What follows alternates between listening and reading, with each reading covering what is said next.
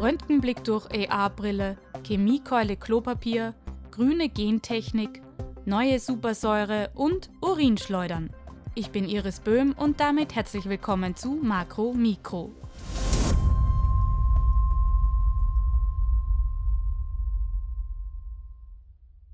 MIT-Forschende haben ein Augmented Reality Headset entwickelt, das den TrägerInnen einen Röntgenblick verleiht. Das Headset kann automatisch einen bestimmten Gegenstand lokalisieren, der vielleicht in einer Schachtel oder unter einem Stapel versteckt ist. Dafür nutzt das System Hochfrequenzsignale, die gängige Materialien wie Kartons, Plastikbehälter oder hölzerne Trennwände durchdringen können, um versteckte Gegenstände zu finden, die mit sogenannten RFID-Etiketten versehen sind.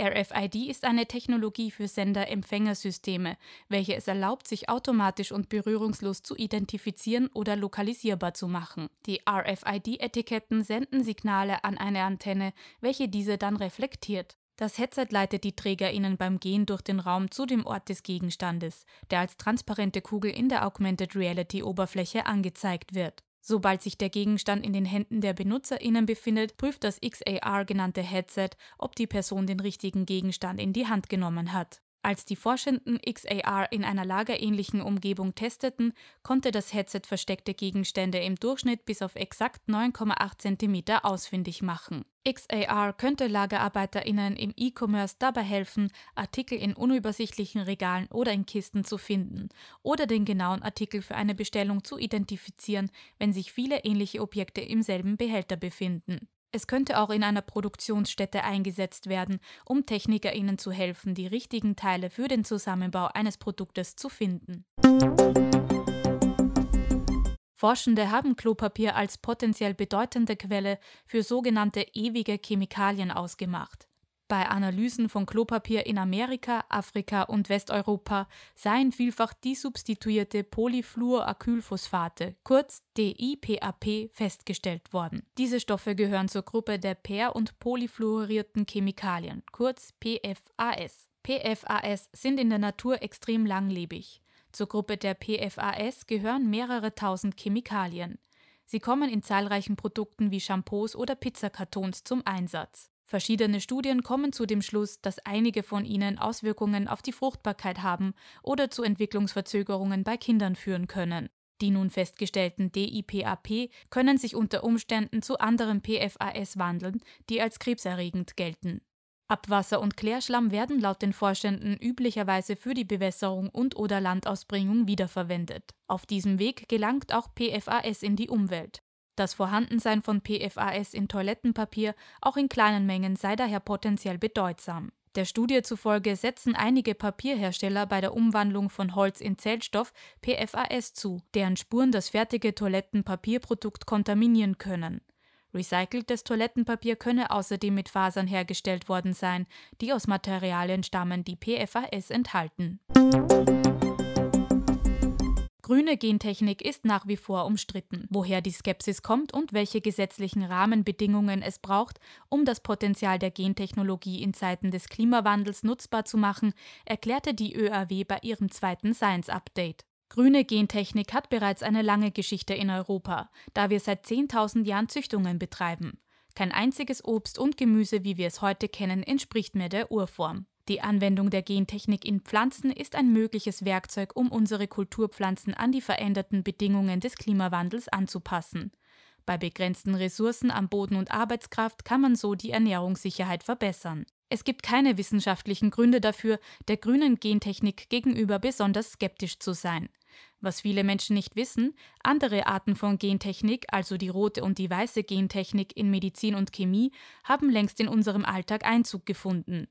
Auch bei der Lebensmittelherstellung werden Enzyme eingesetzt, die gentechnisch hergestellt wurden. Und viele Medikamente wie Insulin basieren auf gentechnischen Verfahren. Aktuell sind die Genehmigungsverfahren aufwendig und kostenintensiv, weshalb sie sich nur Großkonzerne leisten können. Würde die gesetzliche Regelung angepasst werden auf das, was für Zulassungen neuer Sorten in der klassischen Züchtung bereits existiert, dann könnten sich auch kleinere Betriebe überlegen, ob sie für ihre Kulturpflanzen solche Verfahren in Betracht ziehen. Das würde wiederum die lokale Diversität von Kulturpflanzen fördern. Chemiker haben eine neue Gruppe von sogenannten Lewis-Supersäuren hergestellt. Das sind hochreaktive Säuren, die anderen Molekülen ihre Elektronen entreißen und dadurch auch starke Bindungen aufbrechen können. Chemische Bindungen entstehen nämlich, wenn Atome einige ihrer Außenelektronen teilen oder ganz an den Bindungspartner abgeben. Die Festigkeit dieser Bindung entscheidet unter anderem dann auch darüber, wie stabil ein Molekül ist und wie leicht es zum Beispiel in der Umwelt wieder abgebaut werden kann. Bei zu starken Bindungen verwenden ChemikerInnen deshalb Lewis-Säuren, welche Elektronenpaare anlagern können. Lewis-Supersäuren sind noch stärker als Antimon-Pentafluorid, die stärkste Lewis-Säure, und können sogar die robustesten Bindungen aufbrechen. Weil Lewis-Supersäuren aber so eine hohe Reaktivität besitzen, können sie nur schwer synthetisiert und isoliert werden. Die hohe Reaktionsfreudigkeit der neuen Supersäure reicht auch aus, um klimaschädliche Treibhausgase wie Schwefelhexafluorid wieder in nachhaltige verwertbare Chemikalien umzuwandeln. Und wie immer ein Fun Fact zum Schluss. Manche Zwergzikaden sind wahre Urintröpfchenschleuderer. Jeden Tag schleudern sie circa das 300-fache ihres Körpergewichts in Form von Urintröpfchen aus ihrem darauf spezialisierten Hinterteil heraus. Zum Vergleich, beim Menschen ist die tägliche Menge der eigenen Exkremente im Schnitt nur etwa 2,5 Prozent des eigenen Körpergewichts. Nun gibt es Videos, die zeigen, wie die Insekten im Sekundentakt Tröpfchen produzieren. Die nur einige Millimeter großen Zikaden ernähren sich ausschließlich vom sogenannten Xylemsaft.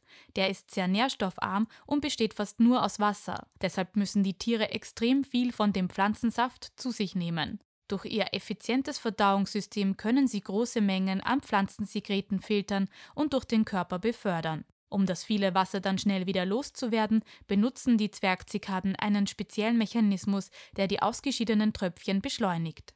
Laut den ForscherInnen, die die Zwergzikaden untersucht haben, sei das eine Strategie, um Energie zu sparen. Denn bei anderen Methoden sei der Energieverbrauch deutlich größer. Indem die Exkremente weit weggeschleudert werden, würden Feinde außerdem nicht so leicht auf den Aufenthaltsort der Zwergzikaden aufmerksam.